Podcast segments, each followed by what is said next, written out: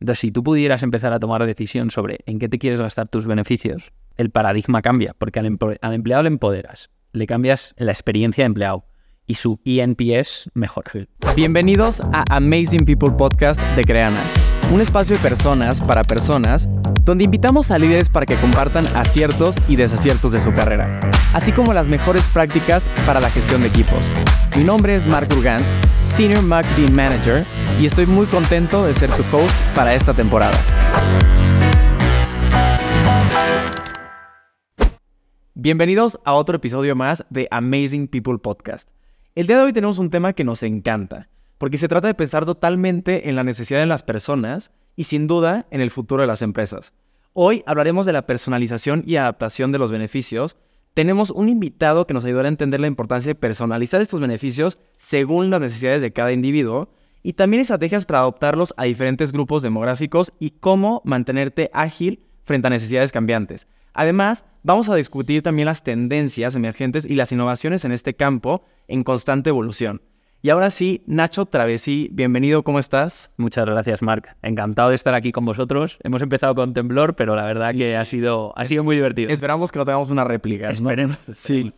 Oye, Nacho, tú eres co-founder de Kobe. Antes de pasar a que te presentes, que es la dinámica que tenemos aquí para que la gente te conozca, cuéntame súper rápido, una, ¿qué es Kobe y cómo nace Kobe? ¿Te parece? Genial si quieres, lo hacemos al revés. Te cuento por qué nace Kobe y entonces ya vamos al qué es Kobe, ¿no? Perfecto. Al final, todos nosotros, los empleados, trabajamos al fin del día por una compensación, ¿no? Mm. Cuando Borja, mi socio, eh, y Dani, eh, que también es, otro co-founder nuestro, em, estaban cada uno en sus empresas, nos dábamos cuenta de que las personas nos cambiamos de empresa en empresa por un salario, ¿no?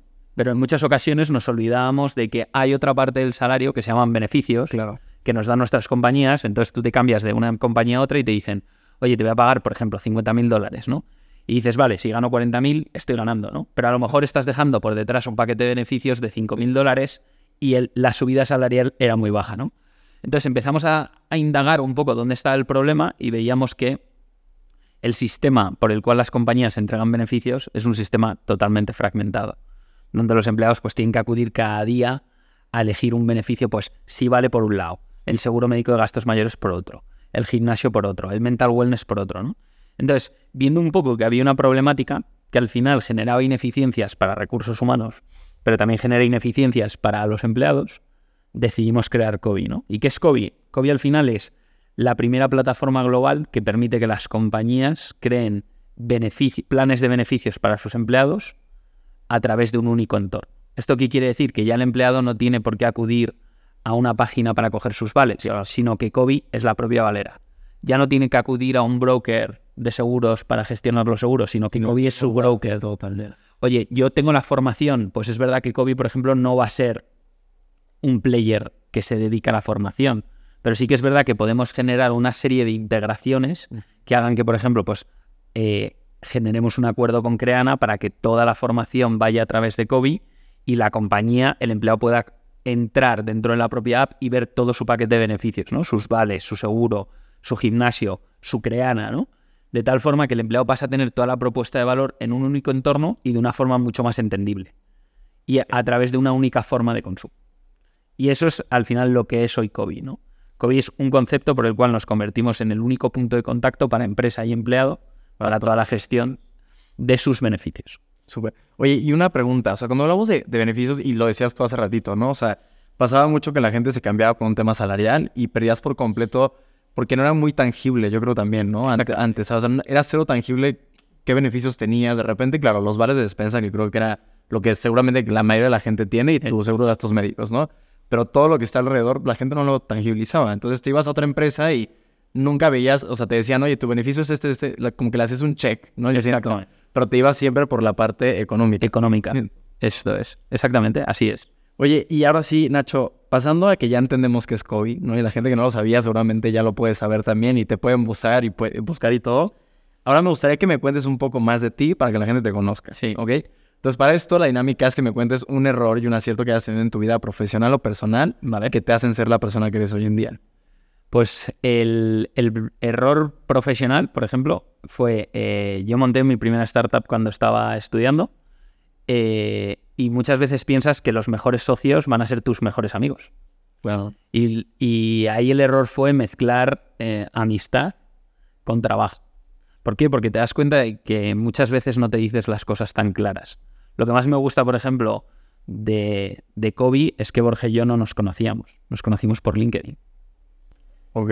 Entonces, O nos- sea, se conocieron para construir Kobe. por LinkedIn. Ok. Borja me escribió un mensaje, me dijo, oye, mira, estoy montando este proyecto, no sé si te interesaría unirte. Yo estaba en Gympass, quedamos, quedamos múltiples veces, vimos que hacíamos match en lo personal, que hacíamos match en lo profesional, con nuestras diferencias en, en muchos, en muchos ámbitos, pero que nos permitía hablarnos claro a la hora de montar un negocio. Y esto mismo me pasó con Dani, o sea, que es el, el- el otro co-founder que teníamos, ¿no? Entonces, eso yo creo que fue mi mayor error, ¿no? El pensar que los socios pueden ser muchas veces tus mejores amigos Claro. y, y el no dejar los trabajos para dedicarte a montar una empresa, ¿no? Porque cuando montamos esa empresa, pues, oye, yo estaba estudiando, mis, mis dos co-founders en ese momento pues tenían su trabajo y ninguno quería dejar su trabajo para dedicarse al 100% al negocio. Entonces, al fin del día, ¿por qué cerramos el negocio? No porque fuera mal, nos iba fenomenal, facturábamos muchísimo dinero, pero de repente te das cuenta que o te dedicas 100% al negocio o es muy difícil, ¿no? Sí.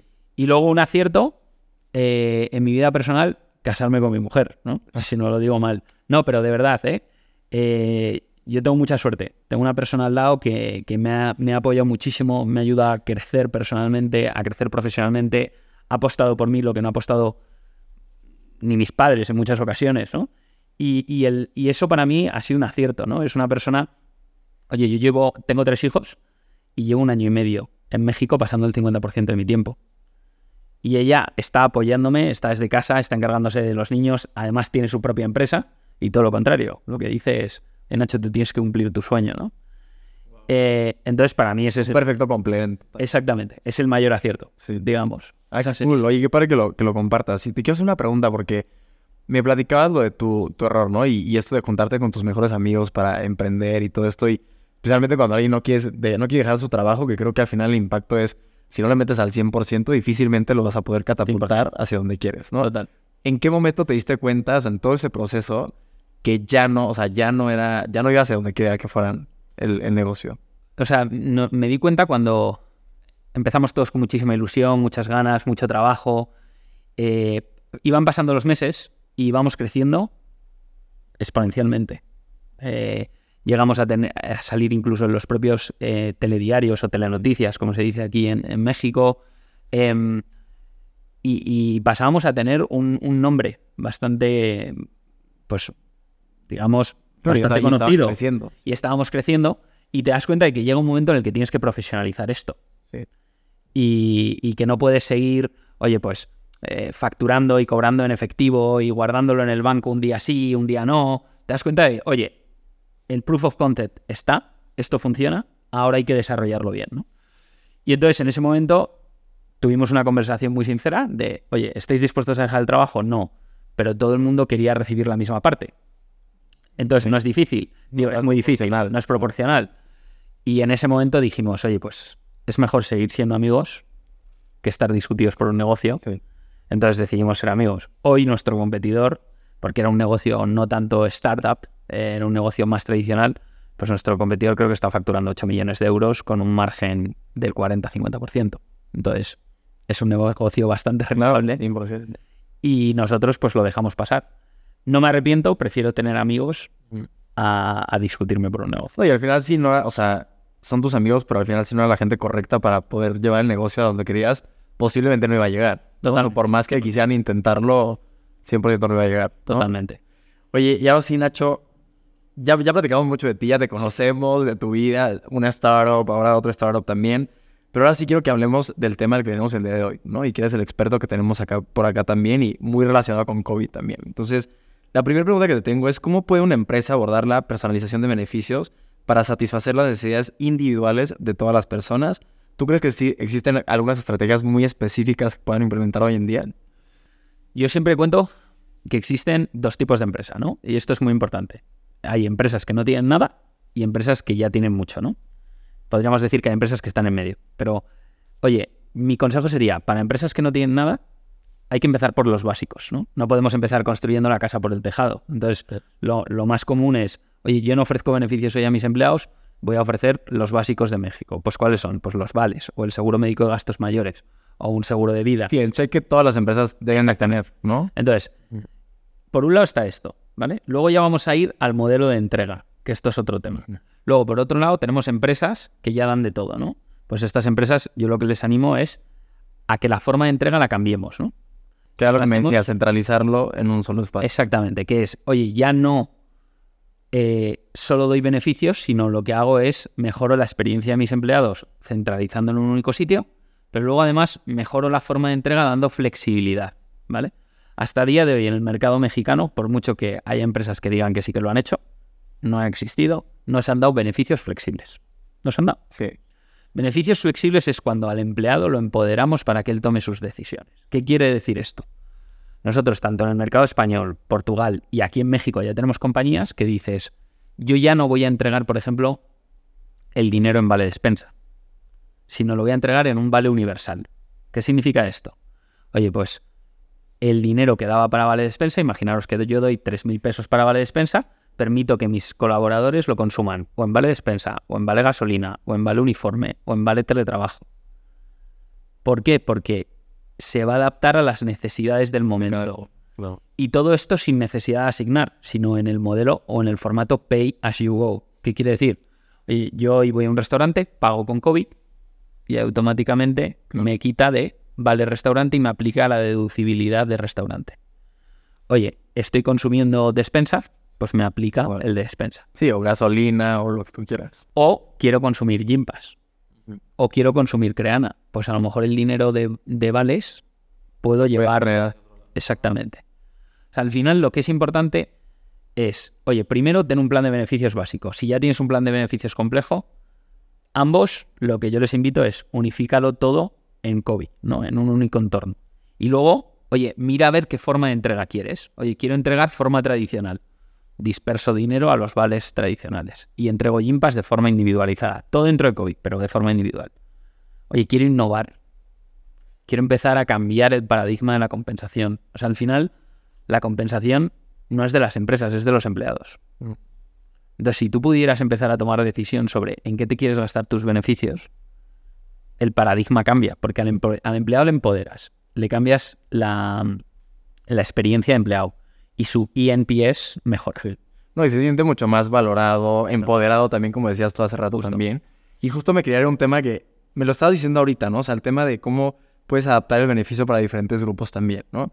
Entonces, te voy a cambiar un poquito la pregunta. Venga. Y quiero entender cómo, o sea, en COVID, cómo tú defines cuál es, o sea, cuál puede ser todo este universo de beneficios, ¿me entiendes? Que las empresas deberían de tener, por ejemplo, para saber que teniendo todo esto, vamos a poder cubrir necesidades de gente distintas. Sí, al final, al- nosotros con COVID no somos una empresa de recursos humanos, sino somos una empresa tecnológica que da servicio a recursos humanos. So- Son conceptos muy diferentes, ¿no? ¿Por qué? Porque las empresas de recursos humanos, pues son empresas como Aon, Mercer, Sí. Edenred, Sodexo, ¿no? Han elaborado unas plataformas que se adaptan a recursos humanos. Sí. Nosotros hemos adaptado tecnología que se adapte a recursos humanos. Y recursos humanos no es el director de recursos humanos que está en una oficina tomando decisiones. Recursos humanos es esa persona, pero son todos los empleados de la compañía, ¿no? Entonces, la tecnología de COVID lo que hemos conseguido ha sido, oye, tú tienes un panel de administrador en el cual creas colectivos, es decir, puedes llegar y decir, al C-level le voy a dar unos beneficios, Claro. a management otros, a mid-level otros, y cada vez que yo creo un colectivo me permite crear un menú de productos. Entonces, en base a lo que clico o lo que quiero añadir a la cesta, Es lo que la gente puede utilizar. es la gente, es lo que va a ver la gente en su app.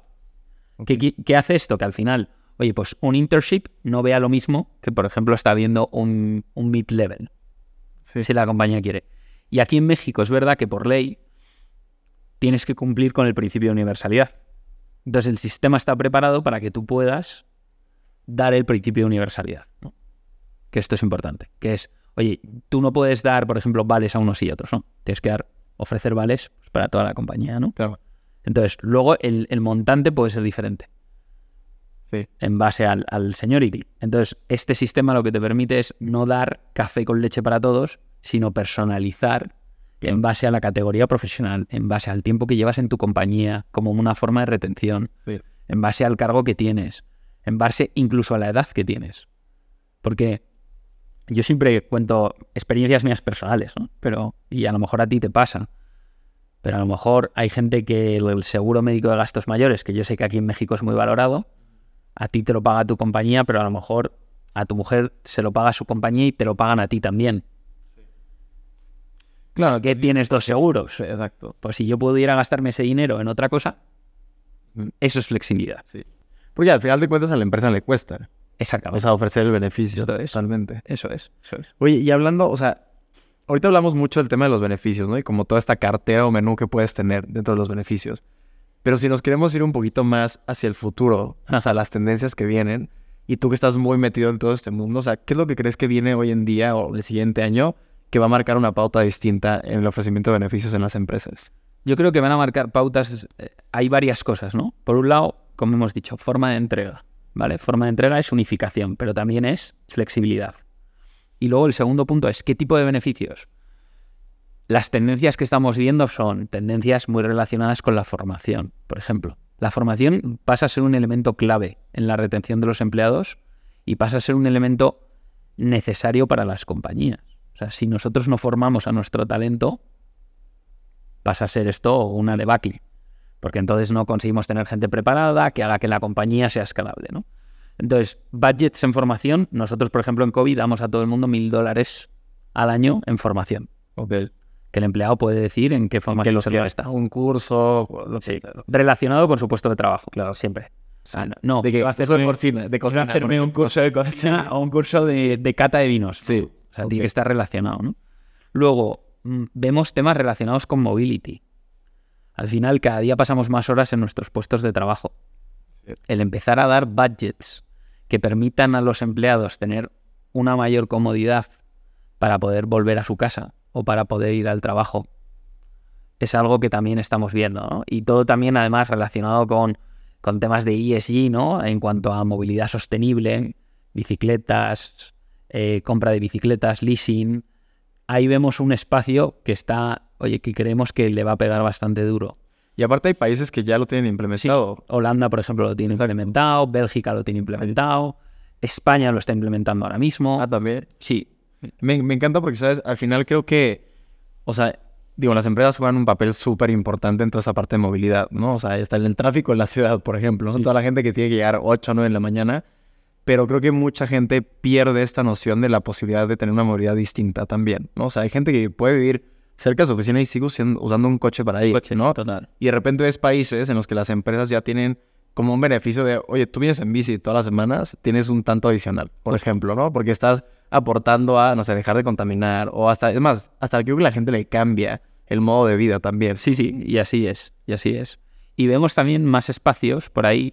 O sea, wellness es algo que lleva pegando ya tiempo, ¿no? Pues, y por eso hay plataformas pues como TotalPass, como Gympass, eh, como Therapify, ¿no? Que están muy englobadas en todo lo que es wellness.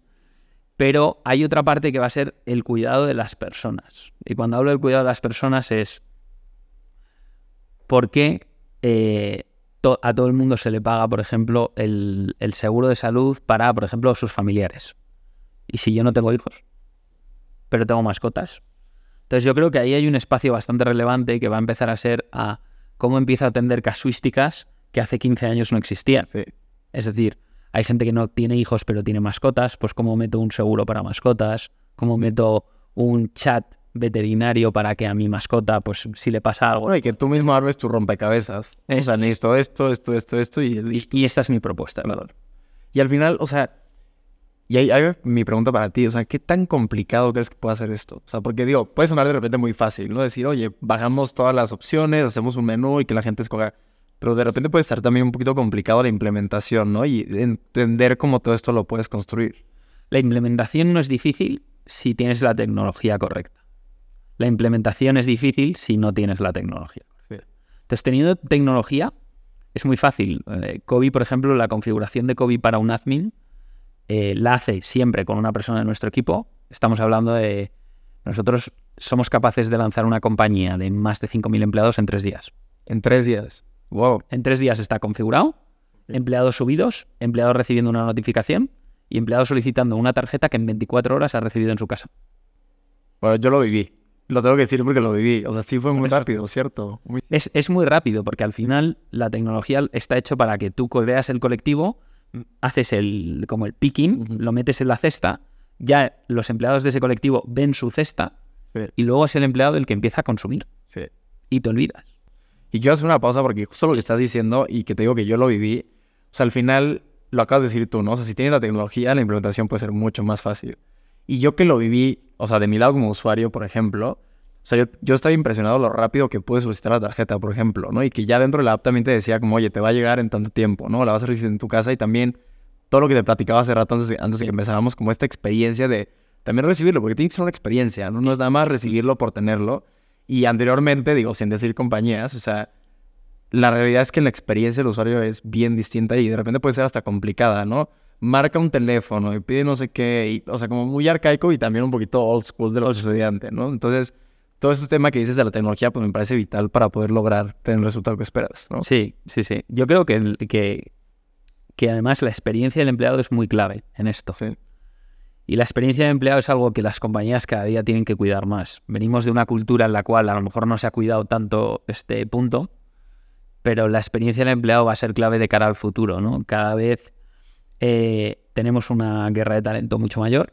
Para poder obtener ese talento necesitamos tener eh, la mejor experiencia de nuestros empleados. De hecho, Sí. oye, si tú entras, tú como empleado, antes de entrar a una compañía, puedes tomar decisiones, ¿no? Puedes evaluar a tu empresa Sí. puedes entrar en Glassdoor y ver sus, las opiniones. Antiguamente no. Entonces, si nosotros no empezamos a cuidar a los empleados para que ellos transmitan y ellos sean nuestros principales embajadores, va a ser muy difícil que, que nuestra compañía prospere. Entonces, para esto que necesitamos, necesitamos apalancarnos de experiencias o de situaciones totalmente diferentes. Al final es algo, y te voy a decir, es, es muy inteligente y también de parte de ustedes, porque al final, yo que lo, o sea, lo estoy utilizando, o sea, la gente se convierte en un embajador de tu producto también. Esto es. ¿sí? O sea, sin, sin que tú lo estés pidiendo, la gente lo habla, lo platica, ¿no? O sea, le cuenta a otras personas, a otras empresas, como, oye, a mí me llegó esta experiencia, no, me llegó una caja increíble, la abrí, tal. Es como que también empiezas a estar en el top of mind de diferentes personas y nunca sabes que llega un colaborador de una empresa a decirle a alguien de recursos humanos como, oye, escuché esto, ¿no? Búscalo. O sea, al final creo que también esa experiencia es de mucho valor para ustedes también. 100%. no. De hecho, en, en- ya en España, incluso en, en algunas empresas en Portugal, son pocas, pero más en España, y aquí en México esperamos llegar a esto mismo, las empresas ya no te dicen ofrezco vales o ofrezco empresas, nombres de empresas como puede ser pues Edenred o Sí Vale o, o Sodexo, da igual. Eh, porque ofrezco vales, seguro, tal, tal. No, ya han empezado a poner ofrezco COVID. Porque COVID, nosotros lo que estamos haciendo es que COVID pase a ser un concepto. Claro. COVID pasa a ser del empleado. ¿Esto qué quiere decir? Nosotros ahora mismo tenemos una funcionalidad en desarrollo que sale en, creo que es esta semana o la semana que viene, que el empleado viaja con su tarjeta. Tú hoy estás en Creana, pero tú mañana te vas a KPMG, Cualquier otra empresa. me da igual, KPMG, por poner un ejemplo que no es cliente nuestro. ¿eh? Te vas a KPMG y automáticamente te enganchas con tu tarjeta de COVID, con tu app de COVID, mantienes los históricos. En México también sale la funcionalidad la semana que viene del Total Compensation, que tú vas a poder ver cuánto es tu salario quincenal o mensual en base a cómo te lo entregue tu compañía, cuánto es en beneficios. Y entonces que a medida que tú vas cambiando de compañía, puedas ir teniendo todo tu histórico de cuánto ganabas, cómo ha sido evolucionando, qué beneficios tenía, por ejemplo, en Sí, anteriormente y ahora en Creana. Ese es el, el- el- el- futuro que está adoptado Bitcoin. Oye, y, y te voy a hacer una pregunta porque justo lo que me dices ahorita me suena mucho a, bueno, no sé si en todos los países es igual, pero por ejemplo en México, si estabas en una empresa y tenías cierto seguro, no sé, digamos cualquiera, MedLife o lo que sea, y te ibas a otra compañía que también tenía MedLife, tenías como esta oportunidad de poderte ir con el mismo historial que traías por acá y lo que sea, ¿no? Si te ibas a otra que no tenía MedLife, pues ya no tienes nada y te vas con una nueva completamente. Entonces, ahora que tú me dices esto, o sea, tú arrastras todo el historial que tenías antes, pero no importa que cambien beneficios de empresas, por ejemplo, hacia la otra. O sea, tu historial parte desde qué es lo que tenía antes y qué me está dando adicional a la nueva, por ejemplo. Sí, o puede ser que la nueva propuesta de valor de la compañía sea totalmente diferente a la que tenías antes y entonces esta experiencia anterior tuya desaparece y pasas a tener una nueva. La experiencia. Y- pero se mantiene, por ejemplo, el historial de lo que tú recibías de- dentro de esa misma tarjeta. Esto es, de cuánto recibías, cuánto gastabas, dónde has hecho los gastos. Pasa a ser una app como un banco, Claro. en el que tú puedas ver, oye, pues yo gastaba, por ejemplo, en gimnasio eh, 20 euros y mi empresa me subvencionaba 20, ahora me he cambiado a esta otra empresa y me subvencionan 50 dólares y, y yo pago 5 dólares. Pero ya lo tienes, o sea, en la mente porque ya tienes el historial, Eso ¿no? es. Que normalmente lo, seguramente lo perdías. Lo perdías si te cambiabas de compañía. y muchas veces no sabías qué beneficio tenías. Oye, y ahora sí, Nacho, para cerrar un poquito el tema de- del día de hoy, cuéntame un poco, o sea, ¿cómo crees tú, más bien que las empresas hoy en día se pueden mantener de la manera más ágil posible en esta adaptación de, de beneficios, ¿no? O sea, obviamente, digo, la respuesta de, de este espacio va a ser que tengan COVID, ¿no? Va a ser mucho más fácil, 100%, pero yo creo que hay muchas empresas que todavía no saben cómo entrar en este mundo a la flexibilidad de los beneficios. O sea, ¿cuál dirías tú que debería ser esa agilidad que tienen que tener hoy en día? Voy, voy a empezar con un mensaje mucho más duro y que creo que a empresas como Creana también le afectan a sus equipos de Tú, venta. échalo, échalo, échalo. Entonces, lo primero es, esto va de arriba abajo. Si el CEO no se lo cree, no va a conseguir que recursos humanos implante.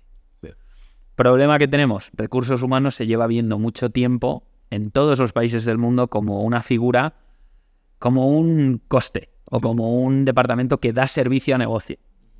Que está bien, ¿eh? O sea, recursos humanos tiene que dar servicio a negocio. Pero no es un departamento que haga nómina. Tiene que pasar a ser un departamento estratégico que diga, oye, estas políticas que implanto van a tener este retorno de la inversión que va a hacer que nuestros empleados estén más contentos y produzcan 10 veces más. Sí. ¿Vale? Entonces, No, y Vale. cómo se traduce en retención, atracción, varios procesos. Exactamente. Entonces, para esto, por un lado, el discurso de recursos humanos se tiene que elevar. Eh, por otro lado, los CEOs tienen que cambiar la mentalidad y empezar a darse cuenta de si no cuido a las personas, mi compañía dejará de ser escalable. Entonces, este sería el primer mensaje, que es lo que nos lleva al segundo, ¿no? Que es, oye, ¿cómo puedo adoptar flexibilidad?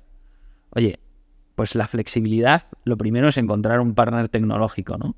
Y ya no tienes por qué hablar solo de beneficios. Es que la flexibilidad parte en, oye, pues por ejemplo, voy a meter un HCM mucho más flexible que lo que existía antes. Pues voy a meter un Factorial HR, por ejemplo. O voy a meter eh, un Sesam HR. Eh, o voy a empezar a meter la formación de una forma más flexible, ¿no? Y, y- y esto lo llevo un poco al entorno también creana, ¿no? Al final, ¿qué es lo que te permite Creana? Te permite elegir en qué te tienes que formar, ¿no?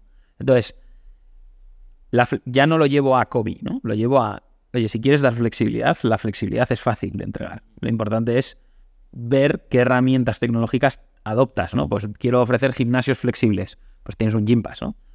Ahora, si quieres adoptar la flexibilidad con la unificación de todo el paquete de beneficios para hacerlo mucho más entendible, ahí es donde yo creo que Kobe es un partner perfecto, ¿no? Es un partner en el cual exactamente te va a ayudar a que todo este mundo fragmentado esté 100% unido y podamos empezar a aportar mucho más valor a los empleados y a la comunidad de recursos humanos. O sea, nuestra respuesta es busquen COVID.com. No, Sí. va a ser mucho más fácil para entender también. Sí. Oye, Nacho, y antes de cerrar este espacio, una, en principio, muchas gracias por haber estado aquí y compartir a todos- vosotros. No, a ti, y no solo tu experiencia y, y todo lo que has podido entender en estos años y construyendo COVID como tal, sino, pues, especialmente por compartirnos lo que has construido, ¿no? Y creo que al final, muchas felicidades y espero que sigan creciendo y van a seguir creciendo también mucho más. Yo ya las voy a usar, Creana los usa también, así que qué bueno que estén en este espacio. Pero antes de terminar, tenemos una mega tradición de este lado, ¿no? Y ya eres parte de nuestros amazing people que han estado en, en- en este podcast. Así que cuéntame, ¿quién es tu amazing person hoy en día y por qué para cerrar este espacio? Fue, ¿quién es mi amazing person? Esto me parece complicado. Es que ahí, ahí hay muchos amazing persons, ¿no? Eh, y me parece una respuesta difícil. Es- Esta es de, de las de, oye, vais a tener que cortar porque voy a tener que pensar. Es, es la idea para, para cerrar, es la idea para cerrar. Vale, o sea, como amazing people a día de hoy, eh, si tuviera que definir a la persona, joder, va a sonar muy... ¿Puedo decir dos o no? Claro, sí, sí, sí. Sí, Pu- ah, vale. Puedes hasta decir que son muchísimas, o sea, no, no pasa nada. Vale, persona. Son, muchísimas, ¿no? Eh, va- vamos a llevarlo en tres, en tres ámbitos, ¿vale? El primero, en lo espiritual. O sea, pues, joder, yo soy católico, soy creyente y, y para mí, oye, pues la figura de Jesucristo es un, un amazing people, ¿no? En la par- parte personal, oye, yo tengo a mi mujer que, y mis hijos, que es clave, y luego tengo a, mis mejores amigos, ¿no? Que, oye, ellos siempre están ahí, están apoyando, me ayudan, me dan sus puntos de vista en momentos complicados. Y luego en la parte profesional, pues eh, te diría, te diría, por un lado mi socio, o sea, creo que Borja es una persona, es correcta, es justa, es una persona que además trabaja con mucha excelencia y me ha exigido mucho y eso me ayuda mucho a, a haber llevado COVID donde lo hemos llevado. Y luego como una figura así a lo mejor un poco más, más emblemática a nivel, oye, pues, pues business, ¿no? Te diría, es que no sé quién decirte, es que hay tanta gente. Sí, sí, hay, sí hay mucha. Te voy a decir algo, o sea, ahorita que lo estás pensando, hay mucha gente que nos ha respondido igualito que tú. ¿no? O sea, hay gente que sí nos viene con una persona muy específica, ¿me entiendes? Ya puede ser un familiar o lo que sea, pero hay gente que nos ha dicho como, me es imposible responderte una sola persona, ¿no? Porque como dices tú, ahorita lo viviste en tres partes, Sí, pero hay gente que lo vive en muchas más también. total. Yo diría estas tres partes, a lo mejor en la parte profesional yo creo que, hay- vuelvo a decir, ¿eh? hay muchísimas personas, ¿no? Pero gente como Steve Jobs, gente como Jeff Bezos, ¿no? Que empezaron desde abajo, donde todo el mundo también se lo puso difícil, donde tenían muy claro que querían cambiar el mundo con su idea y, y- y que además lo han logrado Y lograron escalar hasta el máximo. y que tienen un punto en común con Kobe que es mejorar muchísimo la experiencia, en su caso del comprador, ¿no? O, o en su caso del utilizador de la tecnología de Apple, ¿no? Pues en nuestro caso, de la experiencia del empleado, serían personas que para mí son referentes. Buenísimo. Oye, me gustó mucho tu, tu respuesta, ¿eh? Pues Nacho, muchísimas gracias por haber estado en este espacio. De verdad, fue increíble platicar contigo y esperamos seguirte viendo en otros espacios también de Creana próximamente. Mil gracias a vosotros. Y gracias a todos que nos escucharon. Esto fue otro episodio más de Amazing People Podcast y nos vemos en el siguiente.